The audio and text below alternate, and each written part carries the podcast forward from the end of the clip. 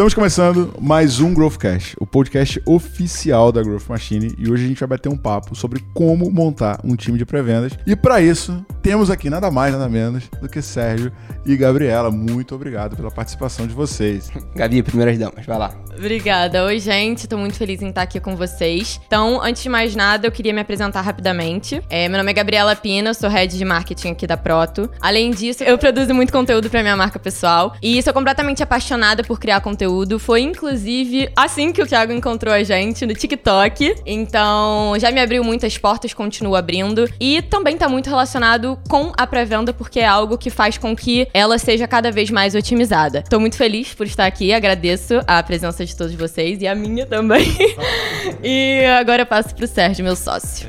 Pessoal, antes de mais nada, obrigado pelo convite de vocês. Vai ser um prazer bater um papo aqui sobre pré-venda, como estruturar e etc. E falando um pouquinho de mim, né? Sérgio, sou um dos sócios da Proto, cuido ali da área de vendas e também fazemos parte da 2 e 9, que é o hub de inovação que a gente faz parte lá na Proto e nós somos parceiros dele. Esqueci desse detalhe muito importante, somos sócios de um hub de inovação. Barato, poxa, quero saber mais. Inclusive, você está super convidado para ir lá. Todos vocês. Todos. Fechadaço. Boa, boa, quero boa. lá conhecer. E aqui Estamos também com o Lucas Gaspar, ex-head dos estagiários, e hoje promovido a super estagiário, a super SDR. Pô, peraí. Vamos lá, a gente tem que conversar um pouco sobre essa promoção. Inclusive, primeiro fazer a apresentação do Caio, que eu tenho um adendo a fazer. Vai, primeiro E faz. aqui temos também Caio Lima, o nosso diretor de conteúdo Não, não. e especialista em ir para entrevistas de SDR sem saber o que é ser um SDR. O Ca- O Caio ia pegar o microfone na minha mão pra poder falar, mas eu vou falar primeiro. A Adriana e Bernardo, que eu sei que estão escutando, de RH, eu tô trazendo recurso pra empresa e ele é diretor, eu sou head. Que isso? Vamos lá, vamos mudar isso aí, que eu quero promoção. Cara, eu vou usar a frase que eu sempre uso contigo. Você sabe qual é, né? Não. Cargos e salários, irmão. Basicamente é cargos e salários, tá? Eu trago awareness, eu trago market share, eu trago coisas muito mais importantes, entendeu? Mas Daqui você a vê... pouco os dois vão lavar roupa suja. Mas você vê como é que a gente cresce na vida, né? Há dois anos atrás, meu sonho era almoçar com o Thiago. Não sei se tu lembra Que disso. merda de sonho Era, ruim, né, cara? Fiquei até sem graça de falar. Era almoçar com o Thiago. Dois anos depois, eu passo uma semana dormindo na casa do Thiago. Já, Já me não aguenta mais pai. ver o Thiago. Meus contatos de emergência quando eu pego o voo é da Sabrina e dele. Daqui a pouco chega a conta do Lucas lá em casa, sabe? Dividimos conta no streaming, assim, e por aí vai. Então, vence na vida. É, outro sonho, e o outro sonho meu era viajar pra São Paulo. Agora meus finais de semana não existe mais, né? Era legal depois das três, três E primeiras aqui, viagens. Já vamos pra Mato Grosso, né? Mas vamos voltar É, pra agora vamos, nós vamos voltar.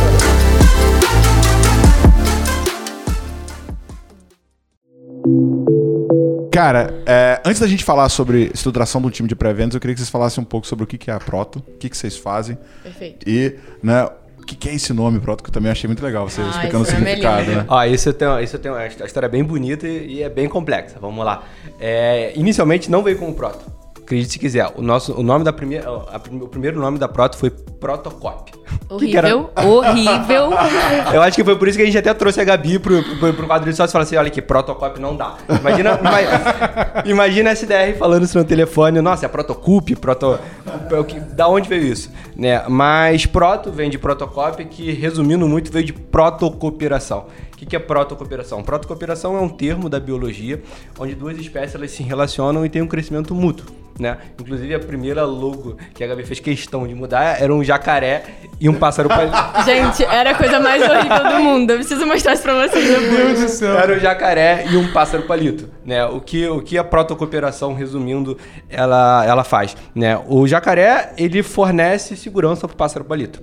E o pássaro palito, ele limpa o dente do jacaré, né? Só, é ela maneiro, né? só que os dois, eles não precisam, né? O jacaré, ele vive sem o pássaro palito, o pássaro palito vive sem o jacaré. Então essa foi a ideia que a gente quis trazer para a Proto, né? É, os clientes da Proto, sem a Proto, eles vão crescerem automaticamente, né? A Proto também, se os nossos clientes, acaba crescendo. Só que se a gente se unir e a gente ter uma e a gente se relacionar, a gente tem um crescimento mútuo, né? A gente acaba crescendo de forma mais rápida. É horrível, mas a Gabi cortou, mas São relações mais mais, basicamente, porque se não faz sentido pra um lado, em algum momento não vai fazer sentido pro outro. Então, vai ser uma perda de tempo pros dois lados. Então, a gente sempre busca fazer com que seja bom pra ambas as partes. Esse é o mais importante pra gente. E o que que faz a Proto? É Vai, isso, acabou sério. que Vamos lá. A Proto, é, como a gente gosta de falar, nós somos uma sales tech, carioca, né, que a gente tem como objetivo auxiliar na construção de empresas que não têm e empresas que já têm a gente otimiza de alguma forma a área de pré-venda. Como que a gente faz isso? Né? Nós desenvolvemos uma plataforma voltada para os pré-vendedores, inclusive a Proto ela foi fundada por dois pré-vendedores, né? Só que a gente costuma dizer lá na Proto também que sistema por sistema ele não vai resolver problema nenhum, né? Então antes da gente entregar a própria solução da Proto, a gente tem uma série de definições que a gente faz com o nosso cliente durante o lab, que aí a gente vai fazer matriz de qualificação, matriz de objeção, mapa mental, ajudar a definir ICP, templates, etc. E depois que a gente setou a plataforma, criou estratégias, a gente também tem todo um acompanhamento, que são vários encontros que a gente vai fazer para formar não só o, o SDR, como o gestor. Como vocês sabem, a pré-venda é uma, querendo ou não, ela é uma área recente aqui no Brasil. Né? Então é, a gente eu sou uma pessoa que eu gosto muito de resumir as coisas e ser extremamente objetiva. Então, basicamente, o que, que a gente faz? Ele falou do Lab. O que, que é Lab? Lab é o nosso produto de construção da área de pré-venda. Então, a gente entra no cliente, a gente constrói a área de pré-venda com, com ele e a gente também implanta a nossa tecnologia. Então, basicamente, a gente pega todo esse setor, ajuda o cliente a construir e também dá todo o suporte para que os SDRs dele tenham é, um sucesso e consigam rampar de forma ma- mais rápida. Perfeito, Gabi. Lucas, falaram uma palavra aqui meio complexa, SDR. Você sabe que raios é isso, cara? Você de que, você que é o. Ele é o que agora? Ele é head de SDR? Não. É super, Super estagiário. Super SDR. super SDR. Olha, se eu fosse falar inglês fluentemente, seria Sales Development Representative. Bem demais. Basicamente, basicamente seria a pessoa que faz a qualificação, a etapa de pré-vendas, passa as oportunidades qualificadas para o closer, para o vendedor trabalhar em cima em todo aquele processo de venda até a pessoa fechar e virar cliente. É isso. Sintetizei. Beleza, cara. Então, né, o nosso papo é sobre como montar uma estrutura de pré-vendas, como é que eu faço. E, né, vocês foram num gancho muito legal, porque a gente fala com muita empresa tradicional, né? Inclusive, eu tava num call ainda há pouco com uma, empresa que fatura bi e tal, e. Cara, o executivo faz tudo, né? E o, e o diretor tava comigo falando assim, cara, e a gente sabe que é burro da maneira como a gente tá fazendo. Porque o cara mais caro, o cara que eu não acho, né, no mercado, ele gasta 80% do tempo dele tentando agendar a reunião, né? Enquanto Exato. você poderia botar um cara que custaria metade do valor dele, ou um terço, talvez, né? Pra poder fazer esse trabalho, tornar esse cara muito mais produtivo, né? Exato. Engraçado que ele tem essa consciência, né? Pois é, e, cara, empresa mais tradicional tem um desafio grande de transformação, né? E a gente pega muito projeto assim, né? Que, que é Sim. É, quando que não tem uma especialização de funções, perde-se tempo e dinheiro também. Então, o objetivo da pré-venda é justamente esse: é você conseguir qualificar melhor os leads para levar um lead mais quente e qualificado, né, para a área de venda. Que inclusive, aproveitando até o gancho do Thiago, que ele explicou que tá completamente certo, um dos motivos da Proto, da gente fundar a empresa, foi porque a gente, é, eu e o Luiz, que é o nosso CEO, a gente estagiou em uma startup, no caso, isso foi em 2014, se eu não me engano, que a gente tinha uma área chamada Cold Call, né? E a gente viu que dava muito certo, né? Aquela estrutura de pré-venda, e a gente parou e pensou, cara, já que isso dá muito certo para essa empresa, por que a gente não consegue replicar para outras empresas? Né? Então, quando a Proto, a gente, quando a gente começou a empresa, a gente não era nem uma empresa de tecnologia, a gente começou como uma agência de prospecção, né? Porque olhando o mercado, foi o que o Thiago falou, né? Normalmente a gente via um executivo responsável por todas as pontas do processo de vendas. Então, aquele executivo ele ficava responsável pela prospecção, por realizar reunião, por fazer fechamento de contrato, fazer pós-venda. E é aquilo, né? Normalmente o executivo, ele é hum, talvez uma das pessoas mais caras da área de vendas, porque querendo ou não, ele vai ficar uma hora falando ali sobre o produto, sobre o serviço, ele tem que entender muito, né? E já o pré-vendedor não, ele vai ficar dois, três minutos numa ligação, vai fazer uma qualificação prévia e vai agendar a reunião. Então, quando a gente chegava nos nossos clientes, falei assim, cara, deixa essa primeira parte de prospecção com a gente para que vocês foquem no que realmente vocês têm que fazer. Fazer reunião e fechar contrato. Cara, e, e o que é engraçado nessa ponta, por mais óbvio que seja, né? Uhum. É, ele é contra-intuitivo, porque você pensa no seguinte: muito CEO, muito diretor financeiro vai fazer lá o BP, planejamento financeiro do ano. E aí ele fala: Ah, quanto que a gente quer faturar? A gente quer faturar 50 milhões. Quanto que um vendedor traz de receita? Pronto, traz um milhão. Mole, né? Contrata 50 vendedores, né? É. Vai dar 50 milhões. Aí você entra no. Cara, eu fui um pouquinho antes de estourar esse momento louco, que a gente não vai falar, porque como vai, vai pro YouTube, essa palavra diminui entrega, né? E quando a gente fala ela. Sim, cai. exatamente. Mas quando a gente foi pro isolamento, tipo assim, a última semana, eu fui pra lá no dia. Tipo assim, fechou tudo no dia 16, eu fui pra BH no dia 13. O cara captou recurso, recebeu um aporte do investidor, aí ele tinha a meta de venda, ele, 100 vendedores. Sou cara de vendedor. 100 vendedores. 100 vendedores, contratou todas as ferramentas e o caramba, reformou, botou piscina de bolinha, skate, o caramba.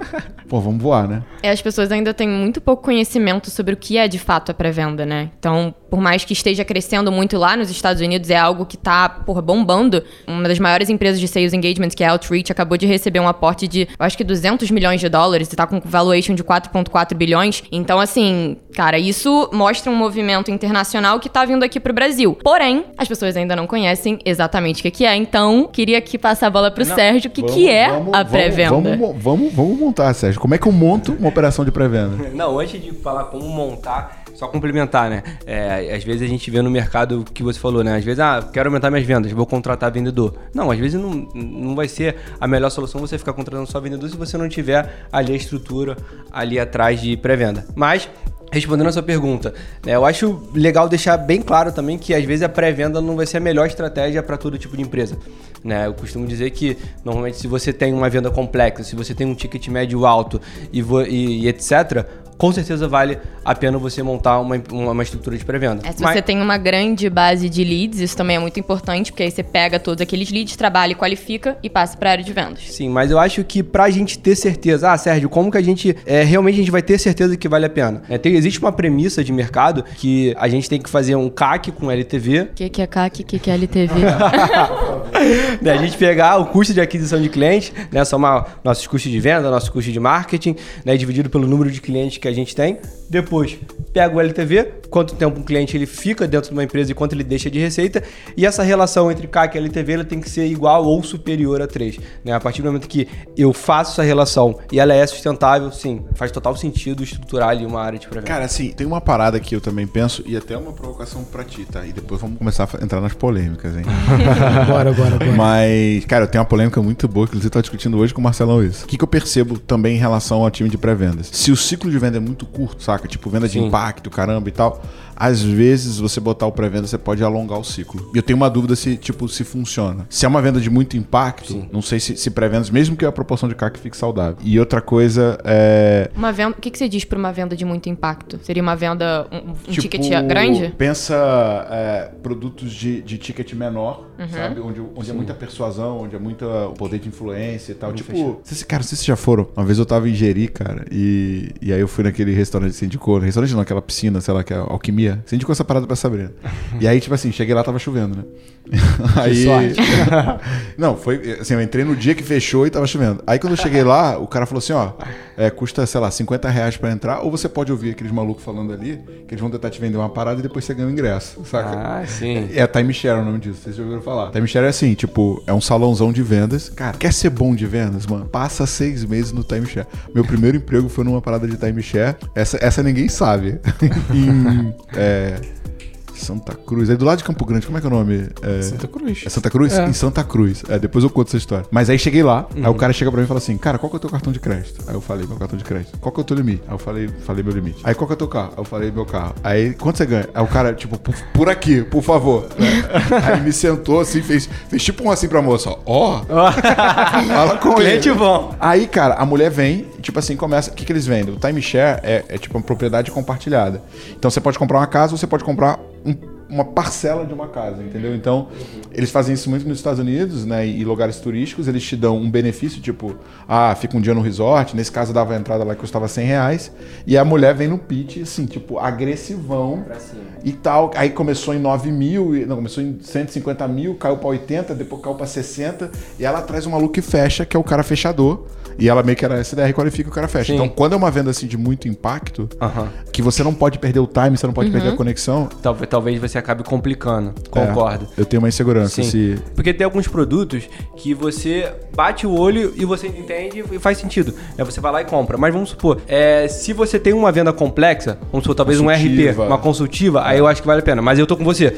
Se tem uma venda muito simples, que tipo, ah, olhei e entendi, isso aqui é bom pra mim. Aí talvez a pré-venda acho que não vale tanta pena. Não, E a provocação que eu ia fazer pra você é o seguinte: é, porque a gente tem um produto na Growth que é o 10X, que é uma implantação mais acessível e tal, mais focada em empresas pequenas. E você hoje tem pré-vendas no 10G. Você não acha que, tipo, talvez esteja tirando velocidade de ciclo de venda e tal? Você acha que faz sentido? Porque o teu ticket médio lá é mais baixo, mesmo que sendo um ticket médio relevante, né? Eu acho que não, porque a gente tem menos etapas no funil, como, por exemplo, tem algumas outras soluções da própria Growth. Então, a gente demora um tempo um pouco maior quando a gente fala sobre diagnóstico e proposta. É tudo numa única reunião. Só que o diagnóstico que a gente faz é, é tão aprofundado na empresa que a gente agrega valor e ela já sente a necessidade de, cara, me mostra o que você tem logo. Então, na primeira etapa, a gente já consegue. O ciclo médio acaba, na teoria, vamos botar assim, se alongando por conta do- de pré-vendas. Mas quando a gente bota na prática e olha os dados do que realmente tem acontecido, a Camila, que é a nossa SDR, ela consegue falar com a pessoa no terceiro ponto de contato, então ela demora mais ou menos 3, 4 dias para poder entrar em contato com essa pessoa. E logo depois que ela agenda a reunião, o ciclo médio tá por volta de 12 dias. Então, assim, 12 dias corridos, 12 dias úteis, né? Da pessoa entrar na base até ela fechar o contrato com a gente. Então, não se alonga tanto porque a gente tira uma etapa do funil que a gente não faz uma apresentação só de proposta, diagnóstico de proposta numa única etapa e depois a gente faz uma reunião de negociação e do próprio fechamento, por isso que a gente consegue diminuir. Então, o nosso vendedor consegue ser mais produtivo, fazer 4, 5 reuniões por dia de apresentação e ela consegue passar realmente só as oportunidades qualificadas. Cara, eu aposto que se a gente estressar, a gente leva isso pra cinco dias. Mas a gente vai fazer isso depois de sair do- da regra do jogo. Tá achando que é demônio infinita, poxa? Não, então, assim, meu, meu único medo, assim, tipo, porque assim, eu gosto muito de encurtar, de encurtar ciclo de venda, né? E meu ciclo de venda é muito curto, mas é porque eu sou muito agressivo. E aí tem que tomar cuidado com o engajamento, porque também você traz o cara muito, muito rápido, o cara não, não vem muito comprado e aí no final ele pode se frustrar. Mas aí, pra Gabi, como a gente estrutura uma área de pré-venda? O que que você consideraria que, é o- que são, assim, os primeiros passos? Cara, eu tô aqui ouvindo o Growth Cash e gostaria de ter a minha área de pré-vendas. O que, que, eu, que, que eu posso. Como é que eu começo isso? É, e depois, acho que até pra implementar já, colocar já dentro dessa pergunta, já colocar quais são as vagas, as pessoas, quais são as siglazinhas, SDR, BDR, LDR, já emenda nessa pergunta aí também. Tá, então vamos lá. Antes de mais nada, pra você poder estruturar o seu setor de pré-venda, eu acho que é muito válido você ter o seu setor de venda estruturado, né? Porque se tiver totalmente desestruturado, não vai dar muito certo. Depois disso, você vai precisar de um profissional de pré-venda que existe o SDR, o BDR e o LDR. O SDR, de acordo com o que a gente acredita que existem várias variações do que cada um faz. O SDR, é, ele qualifica os leads que vêm do marketing. Então, o seu marketing, ele te envia vários leads, seja por landing pages, enfim. E aí esse SDR vai entrar em contato com todos esses leads para apresentar a sua solução e qualificar aquele lead ou não. Qualificando, ele vai para reunião de vendas. A gente também tem o BDR, que é quem é, qualifica os leads que vêm da inteligência comercial, então as bases, as listas de, de leads que ele que no caso o LDR mesmo produz, é...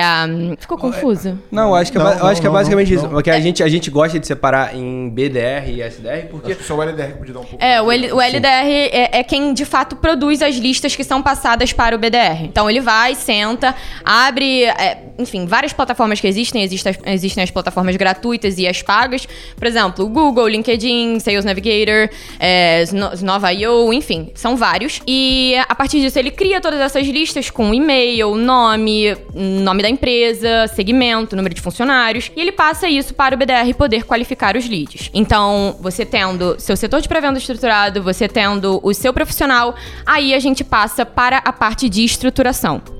Exato. Ali na parte de estruturação, acho que, eu acho que antes da gente falar até da parte de estruturação, é só importante dizer que tem muitas empresas que elas acabam botando um pré-vendedor responsável pelas duas funções, e eu não vejo nenhum problema nisso, né? Pelo menos para startar. Mas a gente, a gente costuma estruturar, deve separar. O SDR vai receber os leads que são oriundos do marketing, e o BDR oriundos da inteligência comercial. Por quê? Porque acaba, co- como são leads com, leads com origens diferentes, são leads completamente diferentes. E até pra remunerar o cara é difícil, né? Se você, tipo, pagar igual pelos dois, Ah, principalmente o pela conta de processo mesmo é produtividade. diferente, né? Porque ali o marketing normalmente são pessoas que vão de encontro até a nossa empresa. Vamos supor, rodamos uma campanha, Já tiveram algum contato? um Isso. contato e foi de encontro. Então, co- como essa pessoa ela vai de encontro até a gente, cara, dor eu sei que ela tem. Porque senão ela não ia me procurar. Mas será que ela tem fit? É aquela história de seeds, nets e spears.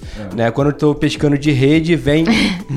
quando- Vai ter que explicar o que, que é isso. Não, tipo assim, agora vamos botar a tecla SAP, né? Porque teve. Mas não, mas beleza, beleza. A gente acaba separando por, por causa disso. Né? Leads com origem diferente, leads com características completamente diferentes. Leads que são oriundos do marketing, dor eu sei que esse, que esse cara tem, porque ele tá vindo até mim. Mas será que ele tem fit? Não sei. Já o da inteligência comercial é o contrário, né? A gente já definiu previamente qual é o perfil ideal de cliente no nosso ICP, colocamos esses leads numa lista e agora não são eles que vão de contratar a gente, e sim nós que vamos de contratar ele. Então acaba que a abordagem a gente acaba fazendo completamente diferente. Agora, uma coisa que, que a gente percebeu, né, aí indo pra ponta do processo, e eu tô, eu tô pensando em começar a falar isso, cara. Esqueça o ICP. tipo, não serve pra porra nenhuma ICP. Eu acho que ele serve pra, tipo, basear as suas decisões, mas ele muda constantemente Isso, também, né? começar para dar um- pelo menos um norte. Não, é só pra ser polêmico mesmo, sabe? mas, não, mas qual, que é o- qual que é o problema? Qual é o problema do ICP, né? É, pô, cara, de novo, eu tava num call com uma multinacional gigantesca, eu falei, olha, pô, pra poder definir uma boa estratégia e tal, o primeiro passo é pegar a tua base, tabular e conseguir, né, criar um modelo matemático ali pra achar o teu perfil de cliente ideal. Aí, eu- aí eles vieram pra e falaram assim, cara, tem dado nenhum do CRM. É, pegar tipo, o vendedor só bota lá quando vai mandar proposta. clássico, É, né? tem isso, né? E, e, cara, se a gente pegar assim, pô, 80% das empresas brasileiras são pequenas e médias, né? Exato. Qual que é o grande desafio de vender sales engagement? Né? Sim. A cultura do CRM ainda não está estabelecida. É. Exato. Tem uma entrevista minha com, com o Marcelo, CEO da OMI, né, que virou unicórnio, Bi, SoftBank, caramba.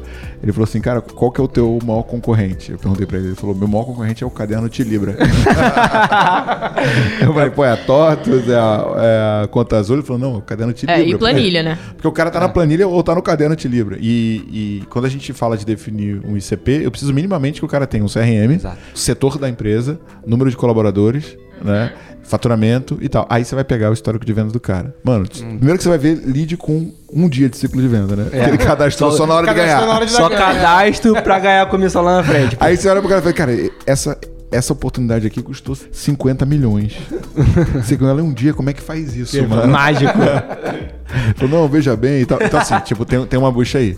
E aí, o que, que a gente começou a fazer pra tentar resolver esse problema? Em vez de usar a definição de ICP, né, a gente pegou meio- um conceito também do Aaron Rosa e do Jason Lemke, que é a hipótese de nicho. Porque a hipótese de nicho você consegue construir como se fosse uma espécie de brainstorm. Então, cara, tipo assim, se você pegar o vendedor, vai ter um pouco ali de feeling. Mas ele vai falar, ah, cara, aqui eu vendo mais rápido, esse ticket aqui é um pouco melhor. Esse cara chora menos preço. Sim. E aí ele consegue ali de uma maneira meio empírica, né, não tão matemática como seria a definição do ICP, chegar numa definição de nicho. E isso é até um problema que a gente tinha no Demanda Infinita 1.0, né? Com certeza, porque a maioria dos clientes que chegavam até nosso treinamento não tinha uma base de clientes, estavam começando ali, ou não tinham é, histórico suficiente para poder Sim. montar uma planilha de CP, então eles ficavam, cara, eu quero, eu quero fazer, eu quero nichar, mas como é que eu faço sendo que eu não tenho cliente para isso? Exato. Então, o modelo que a gente criou, que a gente, que a gente implementa no, no, nos nossos clientes de hipótese Uhum. é um modelo que é- acaba sendo assertivo e já é um modelo paliativo para ele começar ali a startar a operação Sim, dele. Mas, mas o hipótese é vocês meio que sentam ali com a pessoa e falam assim: ah, qual é o segmento que normalmente você fecha de forma já? Porque aquela pessoa não tem registrado, então ela vai ter que pelo menos definir: ah, meu alvo vai ser essa pessoa aqui. É isso? Não, o que a gente faz é o seguinte: é... a gente cria vários campos, é uma planilha bem profunda, entendeu? Tipo, cara, o time é todo de engenheiro, né? Eu falo que. Não, eu não vou falar isso, não, que depois a galera me bate, mas. é, eu já falei isso alguma vez no podcast? Não vou falar. mas que é a galera de engenharia da UERJ, pô, boa parte da na Growth, entendeu? Então, não é que é tu- Agora, é, agora a gente foi pra UF, né? Na verdade, a gente, a gente tinha dois públicos na Growth, né? Sara Nossa Terra. Sara- ou era crente ou era galera federal, sabe? Então, Corta essa, Luan. Aí virou Sara Nossa Growth, entendeu?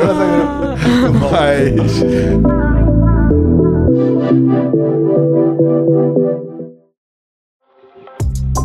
Para, para, para, para. Antes da gente continuar com esse podcast que tá incrível, esse podcast é um oferecimento Pipe Drive. Pipe Drive, a plataforma de vendas multifuncional para aumentar a sua receita. O primeiro CRM criado por vendedores para vendedores. Aumente a sua produtividade e ajude a sua empresa a crescer. O link com 50% de desconto com o cupom da Growth Machine está na descrição do episódio.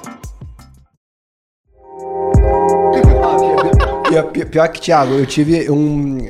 Fui chamar a atenção lá na prova também, assim, porque lá a gente, a, é, a- a gente utiliza a metodologia de OKRs, né? Aí na, hora de, aí na hora de colocar o nosso objetivo, eu tinha colocado assim, converter mais do que a universal. Falei assim, não, isso aqui não pode.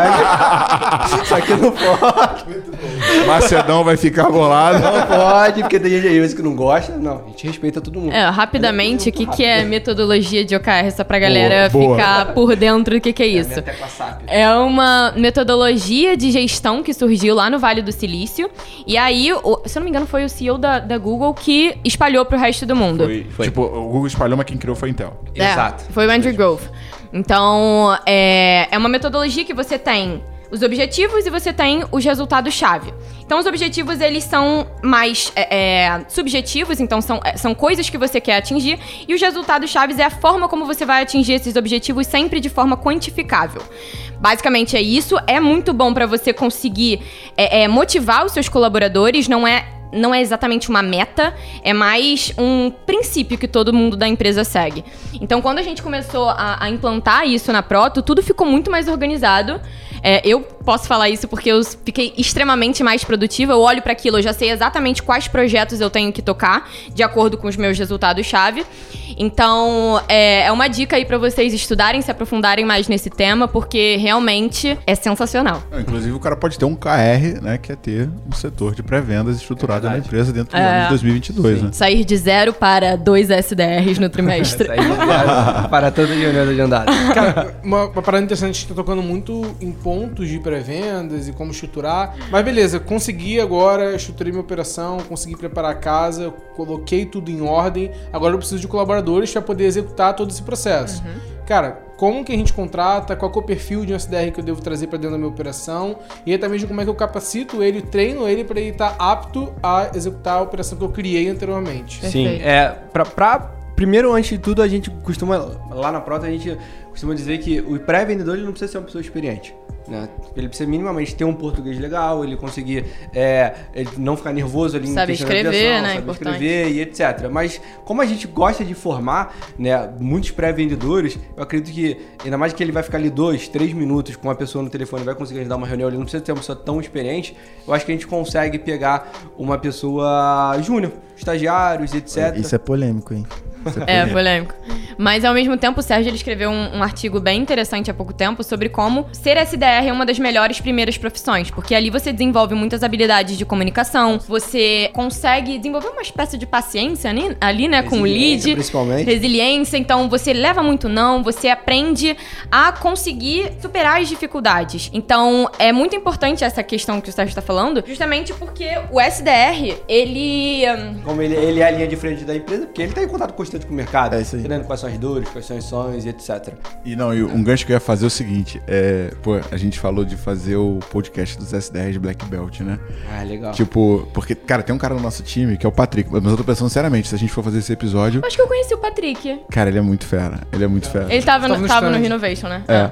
E o que eu ia falar é o seguinte, da gente usar só pseudônimo, porque se a gente falar os nomes reais, ferrou, mesmo. Vai todo mundo receber a É, proposta. é, acho que isso É, é verdade. Mas, mas a gente tem um evento chamado Takeover, que é um evento de cultura nosso, que a gente fecha um lugar. Esse último agora a gente fechou um. Em Búzios, né? Uma pousada Eu em Búzios. Muito legal. Muito bom, muito bom. E, e, cara, tive, e assim, é legal porque, tipo, todo mundo trabalha no home office, na Growth, então a gente, pô, se vê. A gente se vê virtualmente todos os dias, mas é diferente do contato físico, né? Sem dúvida. Aí eu aproveitei pra almoçar com o Patrick e falei, cara, me conta tua história. Cara, o moleque, porra, agenda o quê? Nove reuniões por dia, oito, né? Que tipo assim, isso? ele é tipo.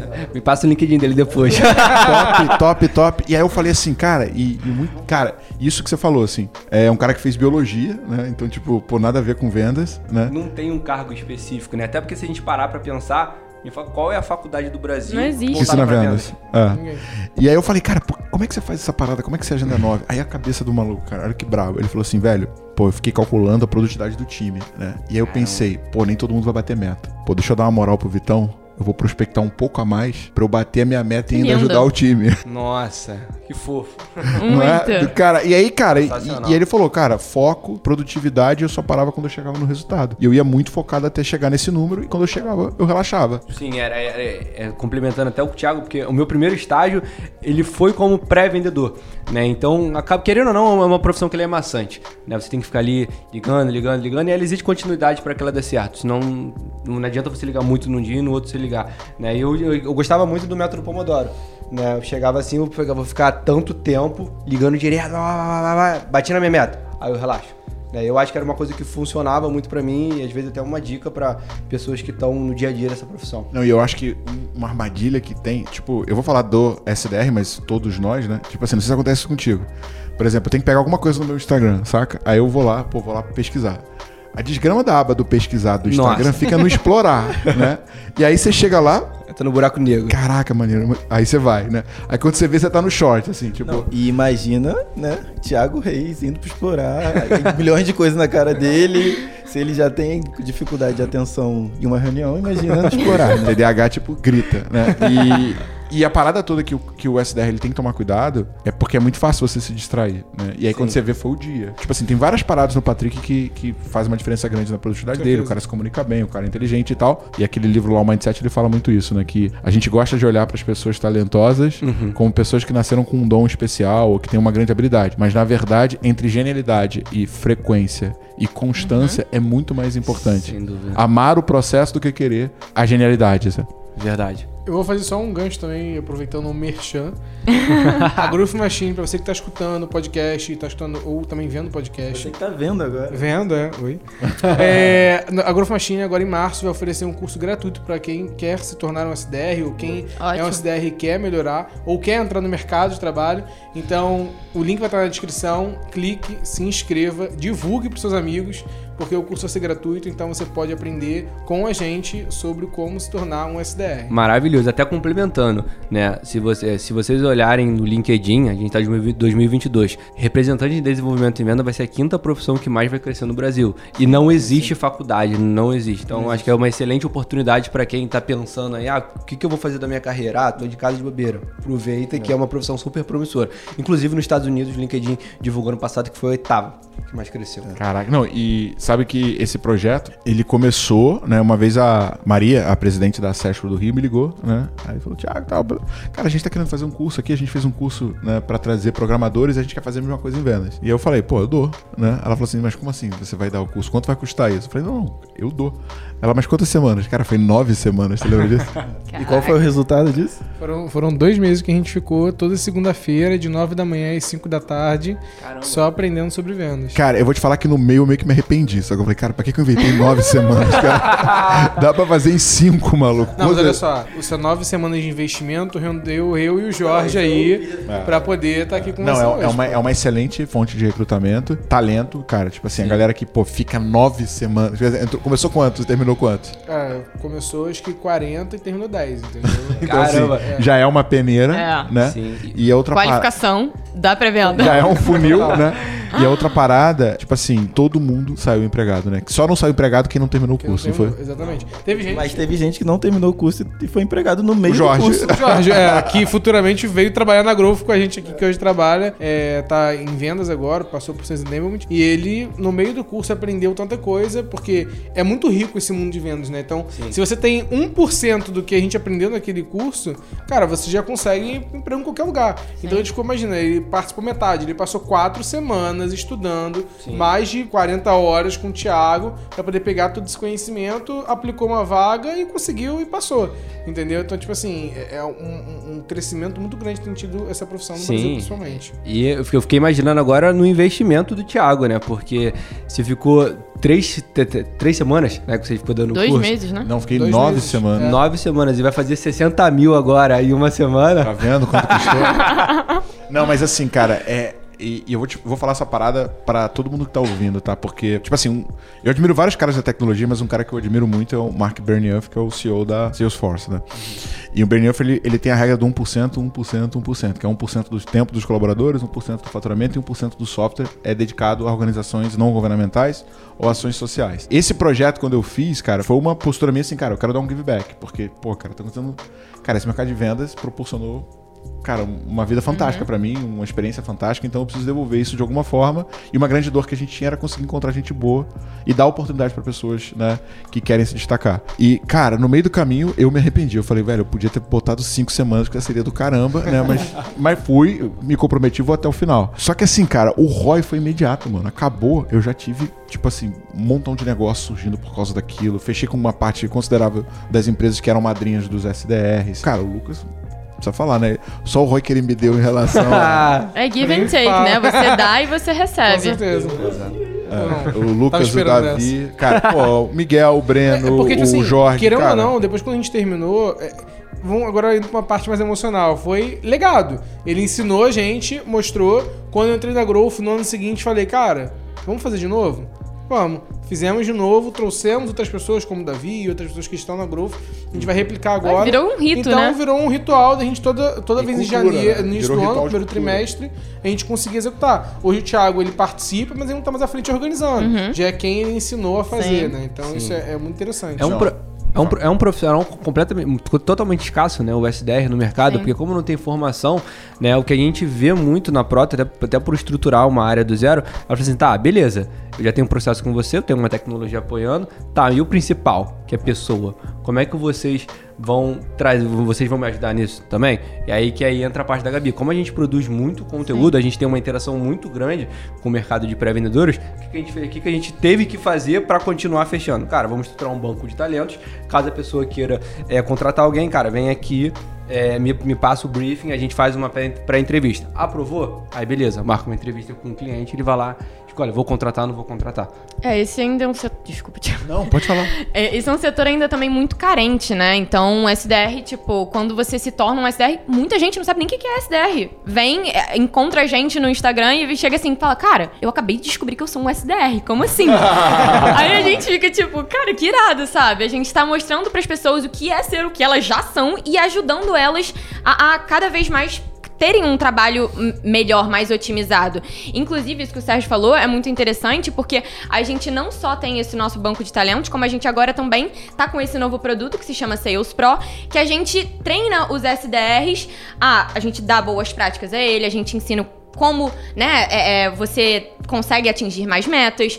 Então, todo o passo a passo para ele sair do zero até rampar e talvez ir para uma outra área depois, a gente auxilia ele com isso, né? Não, cara, e pra mim é um projeto que vai crescer muito esse curso de SDR. Eu, eu, eu vejo ele em algum momento virando uma organização não governamental, entendeu? Dentro, spin-offando da Growth, Muito legal. né? Eu e acho alguém, muito legal. E alguém empreender, alguém da Growth empreender nisso, Uhum. porque, tipo assim, não sei se você sabe, mas esse final de semana eu fiquei meio ocioso no sábado, sabe? Não me senti muito bem. aí eu fiz uma landing page desse curso, né? Eu fiquei lá escrevendo. E aí, cara, eu pensei, cara, por que, a gente não cria uma área de vagas? Então, tipo assim. Cara, vamos botar todo mundo. Falar com todas as empresas de tecnologia que vende vendas e o caramba. Cara, ó, manda pros teus clientes que eles podem divulgar a vaga deles aqui que a gente vai divulgar pra esses SDRs, entendeu? E ainda. Construir um ecossistema no Brasil. É isso. Porra, exato. E, e outra coisa, eu lembro quando a gente atendia a Intuit, né, o Thiago Tadeu, meu, meu xará, ele falou, cara, nós temos budget pra isso. Então quando você tiver com esse- uma nova versão desse projeto, me fala, porque a gente quer entrar. A ideia tá patenteada? O quê? Essa ideia tá patenteada? Não. Então nem fala muito não, senão o pessoal vai começar Não, não, não, mas assim, pode copiar à vontade, mano. Pô, copiar coisa boa Quanto do mais bem, né? Concorrentes, é melhor pra gente, né? Se torna um ecossistema Sim. muito mais saudável. Se só tiver a gente, porra, a gente tem muito menos voz. Pode certeza. falar palavrão, gente. Claro que pode. Não, e a outra parada, que era o que eu ia falar, é o seguinte: é. Pô, vendas é uma profissão muito discriminada, né? Sim. Muito. Quem nunca ouviu aquela parada assim, pô, tem, tem uma vaga na tua empresa, pode ser vendas. É. Ou, Até. ou ele não deu certo pra nada, virou vendedor. Né? E, e para mim é tipo um vírus a gente fazer é, esse curso, entendeu? Porque a gente vai quebrar a cabeça da galera e vai mostrar, cara, tipo, você quer trabalhar no Google, você quer trabalhar, sei lá, na Amazon, quer trabalhar nas maiores empresas? Se você for um SDR, todas essas empresas têm vaga nesse momento para SDR. Sem dúvida. Até porque é uma porta de entrada pra empresa. Você, como você tá vendendo a empresa, você é uma das pessoas que mais sabe ali. Talvez você saiba até mais do que o marketing, às vezes. Tá o dia inteiro em contato com o cliente, prospectando. Então você entende as dores do mercado, você entende quem é o cliente. E isso tudo se torna muita bagagem pra você poder ir pra outras áreas, seja é, CS, pós-venda, marketing, enfim. É, é uma uni- um universo de possibilidades, né? Escola. Quer falar? Eu- eu- fala, fala, fala, mas- Não, eu tenho, eu tenho, eu tenho um short. Ah, ah, ah, lógico que tem. Cara, assim, é, migrando agora para um, um outro lado, que ainda é para quem quer se tornar STR e tal, pra poder perseguir, mas esse é um lado mais da ponta de gestão também. Quais são as métricas que eu devo perseguir? Ótimo. É, o que, que eu devo olhar? Taxa de conversão, leads tratados, Métricas e metas. Isso daí é com o O Sérgio. que, que eu tenho que olhar pra saber? Esse cara tá performando, eu vou continuar com ele. Esse cara não tá performando, precisa de um plano de ação. Esse cara que não tem jeito, vou ter que tirar da operação. Excelente pergunta. Inclusive, eu acho que até antes de falar de, de, de métricas, eu acho legal a gente falar sobre metas. Né? Inclusive, vamos supor, vou construir uma área de vendas. Né? Vamos supor, eu quero. O que é interessante é a gente ter a previsibilidade de receita. Né? A gente conseguir prever qual vai ser o faturamento do próximo mês. Então, antes de começar a conversar com uma empresa, é interessante saber, cara, quantos clientes você consegue suportar no mês. Aí fazendo uma matemática reversa, tá? Para ter tantos clientes eu preciso de fazer é, tantas reuniões realizadas. Para eu ter tantas reuniões realizadas, ah, beleza, agora eu preciso de tantas atividades. E por aí vai. Fazendo uma matemática reversa para entender. Agora, que é interessante olhar na pré-venda para saber se o meu time está performando, se eu vou atingir as metas ou não. Acho que é bem simples, né? A gente primeiro olha o total de atividades, né? Quantas ligações eu fiz, quantos code e-mails eu enviei, interações no LinkedIn e etc. Reunião realizada, até porque não adianta eu fazer só, só agendar reunião, se não estiver realizando a taxa de no show estiver alta, não serve de nada. Né? E eu acho que é basicamente essas quatro, não tem muito mistério. É, eu, assim, tipo, descendo um pouco mais, né? Principalmente se tiver cadência híbrida, eu eu olharia a taxa de abertura, né? E, e resposta de e-mail, né? Sim. Mas tá funcionando cada vez menos, então a gente acredita muito de combinar o, o, o cold e-mail com ligação, né? Então, Sim. Não, porque fluxo vai, de cadência misto, né? vai potencializar, né? E atividade em atraso, que também mostra que o SDR pegou mais atividade do que poderia e aí ele vai acabar perdendo follow-up e vai jogar a É. oportunidade fora. Tem uma que eu acrescentaria, mas aí a gente já fica um pouquinho complexo, isso vai variar da operação de cada uma, que são os funis. Né? Vamos supor, a gente gosta de estruturar alguns funis é, é, baseado no que. Qual é o dia a dia do SDR, né? Porque primeiro, quando eu entro em contato com a empresa, a primeira coisa que eu tenho que fazer é descobrir o nome do decisor. Eu descobri o nome do decisor, eu preciso me conectar. A partir do momento que eu me conecto, eu tenho que qualificar. Depois que eu qualifico, eu agendo. Então, esses são alguns funis que a gente cria de descoberta, conexão, qualificação, agendamento, etc. E é importante a gente entender qual é a taxa de conversão entre um funil e outro. Vamos supor, se eu, se eu tiver um problema ali na taxa de descoberta para conexão, porra, será que a lista que eu tô fazendo tá pro telefone errado? Ou tô conseguindo descobrir, mas quando eu chego em conexão, eu não consigo qualificar, se o problema tá ali naquela taxa, será que não é legal eu mudar os touch points? Eu sei lá, trazer uma interação, ah, testar mais LinkedIn, testar mais cold e-mail. Então, a partir do momento que eu a gente analisa também a taxa de conversão entre cada funil, eu consigo entender onde está sangrando na minha operação, até para melhorá-la cada vez mais. Isso é muito interessante porque teve uma vez que um, um aluno chegou e falou assim: Lucas, eu preciso de ajuda sua. Não tô conseguindo gerar demanda. Eu falei, que isso, cara? Como assim? Eu falei, vamos entrar numa call. Ele falou, cara, acho que eu tô gerando lista errada, meu ICP tá errado, não consigo. Eu falei, beleza. Antes da gente tentar modificar a lista, ele começou a cismar com a plataforma que ele tava usando, tava montando errado. Eu falei, cara, vamos olhar pros seus e-mails que você tem enviado? Vamos olhar pros scripts que você tem feito?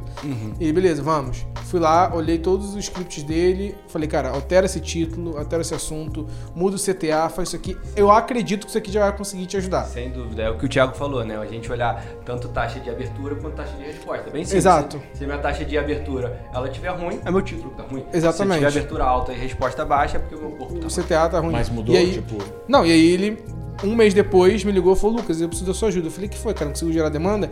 E não, ao contrário, eu gerei muito, agora eu preciso vender. eu tô com muita demanda, eu preciso vender. Muito eu Falei, bom. beleza, então vamos fazer outra call pra poder te ajudar. e aí a gente legal. foi, sentou, estruturou o funil dele de vendas também. É, eu legal. acho que também o setor de vendas ele tem muito da uma mentalidade de startup, que você tem que testar, errar, otimizar e é tudo de novo. Toda hora é um ciclo. A vida, nada, nada é linear. Então a gente tá sempre assim, aprendendo, errando, fazendo de novo. Então o vendedor tem que ter essa cabeça. Fez errado? Ok, o que, que eu faço agora pra fazer certo? Exato, o famoso teste AB. Cara, o que eu ia, eu ia botar de pergunta polêmica, né? Porque a gente tem que ter uma polêmica, tem que botar uma pimenta aqui nessa parada, né? Eu tenho uma depois. Não, então, vamos lá. Melhores práticas. Eu até, eu até ia falar o seguinte, que muita gente fala assim, porra do caramba, esses métodos que você tá usando, que, que Growth usa e tal. Cara, e tipo assim, a minha formação foi gestão de projetos. Então, tudo que eu fiz, eu fui pegar a metodologia ágil e levar pra vendas. Então, assim, tipo, eu sempre falo... Eu não sabia. Eu sempre falo pro meu time, cara, eu não invento porra nenhuma. cara. Tudo que eu faço, eu, eu vi alguém melhor e mais inteligente que eu fazendo, eu só adapto pro nosso nicho, entendeu? Sim. Mas a, a pergunta polêmica que eu ia fazer é o seguinte: a gente tem um podcast aqui sobre spin, né? Inclusive com o Davi, que é esse username da Growth. Quem não, quem não ouviu ainda vai lá ouvir, né? Mas é o seguinte. Discussão polêmica. SDR, tá? Falando de spin, situação, problema, implicação e necessidade. SDR vai até que letra? Vai até implicação e necessidade ou para na situação e no problema? Ah, eu, eu particularmente, pra mim, é lógico que se ele conseguir rodar o spin em todas as ligações é maravilhoso, né? Porque ele vai qualificar o máximo. Mas também eu fico pensando, cara, um- uma, uma média de uma ligação deve ser dois, três minutos. Não vai ter como o cara rodar o spin todo. Então, na minha opinião, ele não roda o spin todo, né? Começa ali. Gabi, solução. vamos lá. Ó, É, um e- não. E aí? Eu, eu também acho que é muita pergunta pra você conseguir fazer em pouco tempo. Então fica até meio morosa a ligação, né? Então, minha opinião é também que ele não consegue. Mas também é aquilo, deixa eu falar. A não ser que ele seja tão- o rapidinho da call. Aí até vai. Aí, eu também não concordo que roda o sprint por completo, mas eu não acho que nem por conta do número de perguntas. É por conta de que, se ele entrar muito em implicação e necessidade, ele começa a meio que, tipo assim, tirar o trabalho que o vendedor teria ali. Excelente. E se ele entrar muito em necessidade, ele pode gerar objeção em cima da solução e ele chegar na reunião já detonando o vendedor cheio de objeção e o vendedor não conseguir construir o fluxo. Então eu acho que, é, acredito que não é por conta do número de perguntas, mas acredito que é por conta das objeções que aquele cliente já pode chegar na reunião de, de diagnóstico. Boa. Então, aí eu abro a cozinha da Growth, irmão. a área de revenue da Growth faz implicação e necessidade, cara. E aí?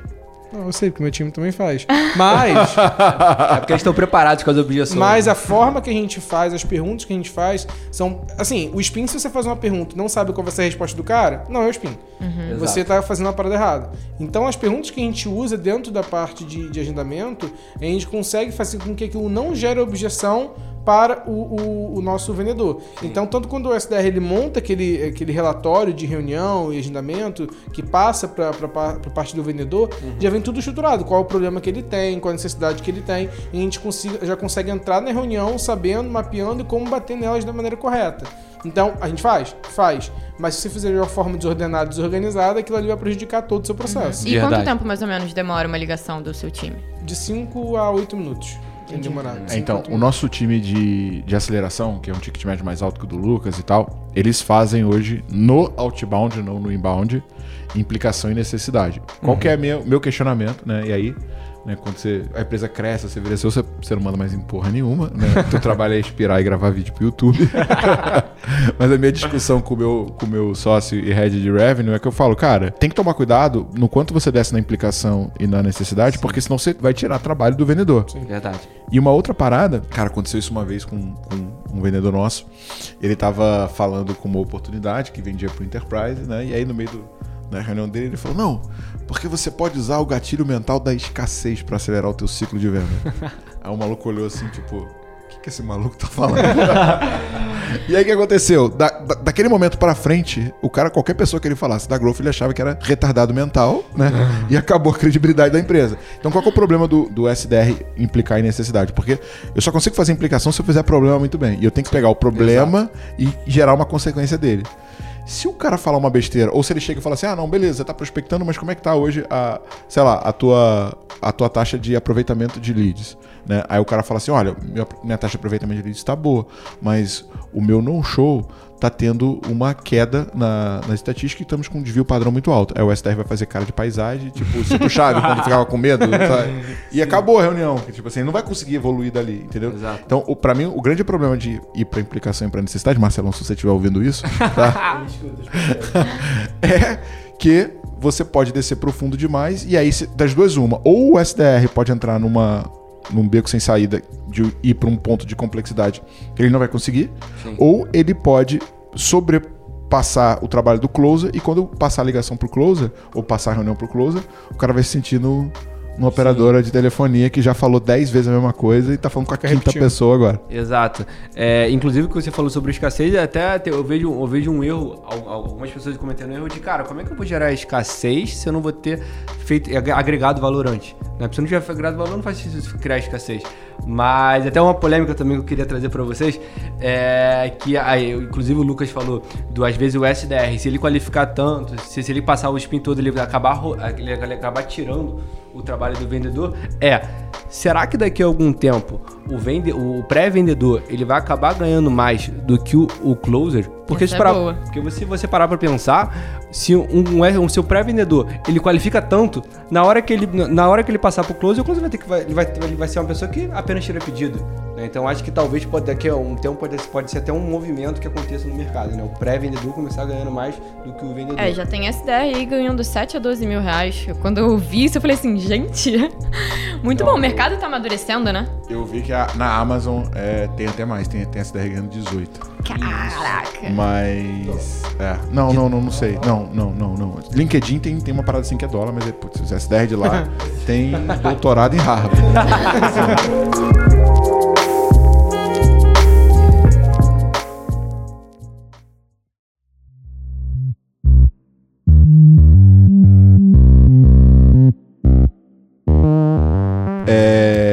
mas o Dieguinho uma vez discutiu isso comigo. Falou assim, cara, o que é mais difícil? Vender ou prospectar? O que que é mais difícil? Vender ou prospectar? É complicado, né? Porque. É.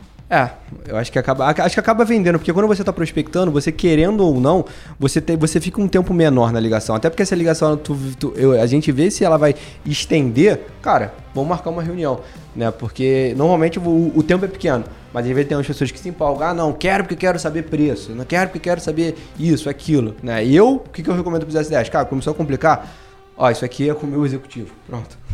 É, não, e- mas assim, é, na Exact Sales, eles batem muito que, o- que o SDR tem que ganhar a mesma coisa que o vendedor, porque é uma carreira igual, não uma carreira tipo assim. Não necessariamente eu sou um SDR que vou ser promovido, vou virar vendedor. Porque tem gente que tem perfil pra ser SDR.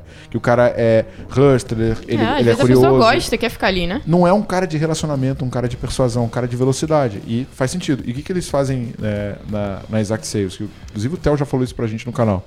Eles colocam quatro SDRs pra um executivo. E aí o que acontece? O SDR qualifica pra caramba, Demais.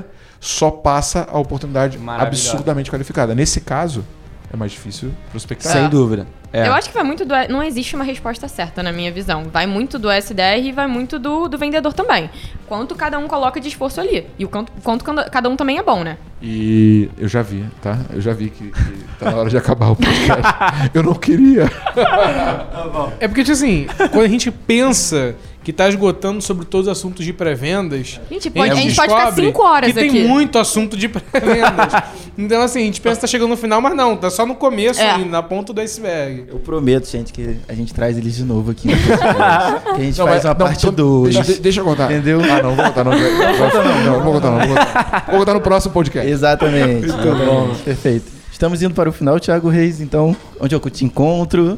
Não, não, não, não. Olha só, Você já fez, ele- agora não, faça. Não, ele, ele é o tipo de pessoa que fala, eu sou dono do podcast e acredita que ele é o dono do podcast. Então, acabou, acabou. Opa, desliga aí, corta. Porque tem uma, tem uma coisa chamada retenção, tá? Então, é uma métrica muito importante. Então, a gente sabe se tem um- a nossa criadora de conteúdo aqui, ó. Claro. Sabe que se não tem uma métrica relevante, uma Tá, pessoa tá Nigro ouvindo o fez um Time Watch. podcast sobre Jesus de 4 horas. Sabe quem é o Negro? Vocês têm uma semelhança, é Thiago. Thiago. É. Não, mas sabe, sabe quatro horas de podcast, mas sabe quem ele levou pra esse podcast? Fala aí quem ele levou. Augusto. Ah, Thiago Brunet. Thiago Brunier e Flávio Augusto, entendeu? Então, né, a gente tem esse problema aí. Você ouviu todo esse podcast? Eu vi inteiro. De uma eu, vez eu só? sempre ouço Direto? parcelado, não, eu consigo. Vi, eu também. vi uma É. semana desse podcast. Ah, eu, eu, Porque faço, faço a mesma coisa. Eu corro, eu corro segunda, quarta e sexta. Não, mas assim, Aí ó, eu agora eu vou fazer uma parada pra aumentar a nossa retenção. Ah. A magia acontece quando você bota 1.8. Não, mas aí você ouve Nossa, a risada isso é do Lucas. A partir do momento que você aprende que você consegue agilizar o vídeo no YouTube, você nunca come... você nunca, Nunca mais você você, escuta normal, nunca né? mais escuta na Não, velocidade meu normal. podcast já é normal. tipo assim, já é normal meu Spotify. Quando eu abro meu Spotify, escuto música, tá 1.8. Aí não dá, a música é muito ruim. Não, é engraçado que na Growth, né, é, parte do nosso processo seletivo é assistir demanda infinita, né? É. De repente, é, vou botar isso porque vai ter os alunos todos Tem- pra ter demanda infinita Tem de graça. amigos meus que acham que eu sou maluco, porque além de escutar vídeo no, no YouTube e podcast no 2.0, eu comecei essa semana a assistir série no 1.5. Sério, Aí, aí- é essa é mais nova. Essa é É nova. maneiro, cara. Cara, eu tô entendendo a história da mesma forma de que no ponto zero. É- Entendeu? Pra mim, é porque isso acho que vai de pessoa bom. pra pessoa, né? Tem Eu, umas eu não pessoas que falam consigo, muito porque rápido. senão não, a informação não entra na minha cabeça. Então eu boto no 1.0 mesmo e vai parcelado. Não, aí, cara, quando a gente recruta a galera e a pessoa passa no teste, porque a pessoa tem dois dias pra fazer o demanda infinita e fazer uma prova, né? E eu vou conhecer todo mundo e tal, né? Tipo, é, quando a galera entra e aí o cara fala assim, pô, cara, você pessoalmente fala uma velocidade diferente. Eu falei, não, cara, eu não falo velocidade, você que assistiu É o 2.0. Bom, onde a gente encontra vocês? Quem quiser trocar ideia, quem quiser saber mais sobre a Proto. Bom, podem me encontrar no arroba Gabriela F. Pina, P-I-N-A, e também tô no LinkedIn como Gabriela Pina. Além disso, é lógico que como head de marketing da Proto, eu tenho que falar pra vocês encontrarem a gente também no arroba proto.sales. E agora, Sérgio, como que eles te encontram? O rei do LinkedIn. Não, Não. você tem que falar do TikTok, pô. É. O teu melhor Ah, tá é lá. verdade. Ela, ela foi convidada pro podcast por causa É do verdade, causa é do verdade, TikTok. é verdade. Desculpa, é arroba Gabriela F. Pina também. Então vocês me encontram pelo mesmo arroba em todos os lugares. Isso, o meu é só apenas LinkedIn, low profile. Sérgio Alonso ou linkedin.com linkedin barra, aí eu boto só um tracinho, Sérgio Alonso, que encontra lá também. É isso. E o senhor é, segundo o maior influenciador da Tá Growth, Lucas Gaspar. Vocês podem me encontrar em todas as redes sociais como Lucas Gaspar. Geralmente vocês vão ver menos no Instagram e no LinkedIn produzindo conteúdo em final de mês, até porque a gente tá em fechamento. Mas essa semana eu tô de volta, depois de ficar uma semana fora. É, você pode me encontrar no LinkedIn e no Instagram, que você vai ver meu conteúdo lá todos os dias. E o senhor, senhor Caio Lima? Esse podcast é daqui a duas semanas, então relativamente agora- você já vai estar no meio do. Não, só tem uma parada. Na introdução do podcast, a gente botou uma piada sua. Ah. De um de especialista em ir pra entrevista de SDR sem saber o que é SDR. E É, passou o podcast inteiro e você não contou Eu já essa contei história. essa história, entendeu? Então foi mais uma chamada Então, e uma coisa entendi. engraçada. É um- Mas, tipo assim. Como é que chama Pra eles saberem, vou contar rapidinho, bem resumido. Não, não. Fala o episódio que tá essa história, que você vai fazer a pessoa que chegou nesse episódio voltar. Não, mas eu também quero saber. Pode contar. Ah, não, foi com o do Jorge Evelyn. Jorge Evelyn. Jorge Evelyn, foi na beleza. semana passada. Foi o podcast da semana Tá passada. bom, mas aí conta de novo, então. Não, duas semanas atrás. É, gente, tenho uma vasta experiência aí com entrevistas. Então, é, eu fui numa entrevista, eu fazia relações internacionais. Tá? Eu tava no meu sexto período, garoto, novo, não sabia o que que era a vida. Tipo, É. seis meses atrás. Não, trabalhava com marketing já, é, mas queria algo fixo. Eu era muito, trabalhava como freela e tudo mais. E surgiu uma oportunidade no meu e-mail, eu tava procurando vagas e tudo mais. E apareceu SDR lá. É, vem aqui na Nestlé. Não era Nestlé, Nestlé era alguma terceirizada ou alguma operação que a Nestlé tem aqui. Era lá na freguesia, lá em Jacarepaguá. Aí recebi esse e-mail e falei, cara, vou lá, deve ser alguma coisa administrativa. Tinha noção nenhuma do que era SDR. Procurei no Google, isso foi muito tempo atrás. O Thiago nem criava conteúdo ainda no, no Instagram, então, tipo assim, não ia ter SEO do Thiago Reis falando o que era SDR lá. Então, quando eu fui ao Google, apareceu uma sigla em inglês, Sales Representative, tá? lá estava escrito pra mim, aquilo lá era a mesma coisa que nada, uma sopa de letrinhas. Beleza, mas vou deve ser um cargo administrativo. Cheguei na entrevista e tudo mais, a mulher perguntou, virou pra mim e perguntou, cara, você sabe o que é SDR?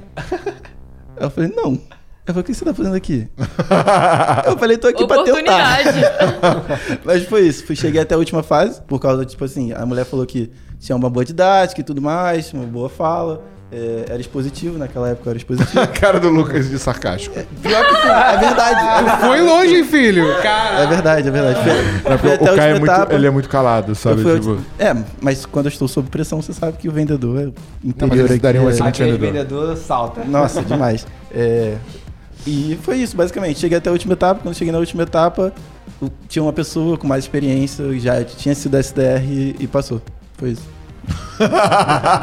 Porra, aqueles que era uma jornada do herói com um final Mas feliz, foi até o cara. final, é o que importa. o Aprendeu resiliência, né? Mas foi, foi, o que eu- foi o que eu já. Moleque, eu comi, eu comi tanto picolé naquele dia que eu tava com tanta raiva daquilo ali, porque, tipo assim, Mas lá eu não dentro- sabia o que que era, ninguém me explicava o que que era SDR E lá. era picolé liberado, tipo assim. Nem picolé eles deviam liberado. saber o que, que era bar, open bar. Open bar. Aí, tipo assim, em cada etapa, em cada etapa você podia sair da sala e ficar numa sala de espera. Amassei os picolés.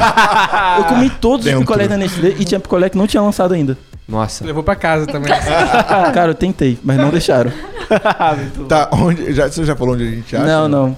Caio.lms, gente, me encontra no Instagram e me encontra no LinkedIn também como Caio Lima. É, em mês de lançamento estou defasado de conteúdo, mas agora que você está escutando, com certeza já saiu mês de lançamento e estarei criando conteúdo novamente. Eu sou o Thiago Reis, thiago.reis.gm, qualquer lugar que você jogar você vai achar. Nossa, subiu muito a cabeça agora. Então, gente, estamos em todas as plataformas de áudio, estamos no Deezer, SoundCloud, Spotify e por aí vai. Toda essa vastidão aí de plataformas de áudio.